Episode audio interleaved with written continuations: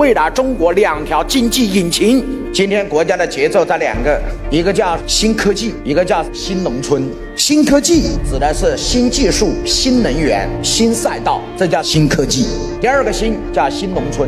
将会在四十年的时间，从二零二零年开始，四十年的时间，左线投资六百万亿，右线投资四百万亿，总共整个中国到二零六零年要总投资一千万亿人民币。大家知道，三十年的房地产总市值多少？有没有人知道？房地产的总市值是四百五十万亿，也就是中国花了三十年的时间，从九几年开始到现在，整个房地产的市值是四百五十万亿。你们觉得房地产很大对吧？但我想告诉你，国家有信心取代房地产，就是左线和右线，用新能源通道和新农村二新。来取代房地产。如果你做的跟新能源无关，跟新技术无关，跟新赛道无关，那你在第一个你输掉了。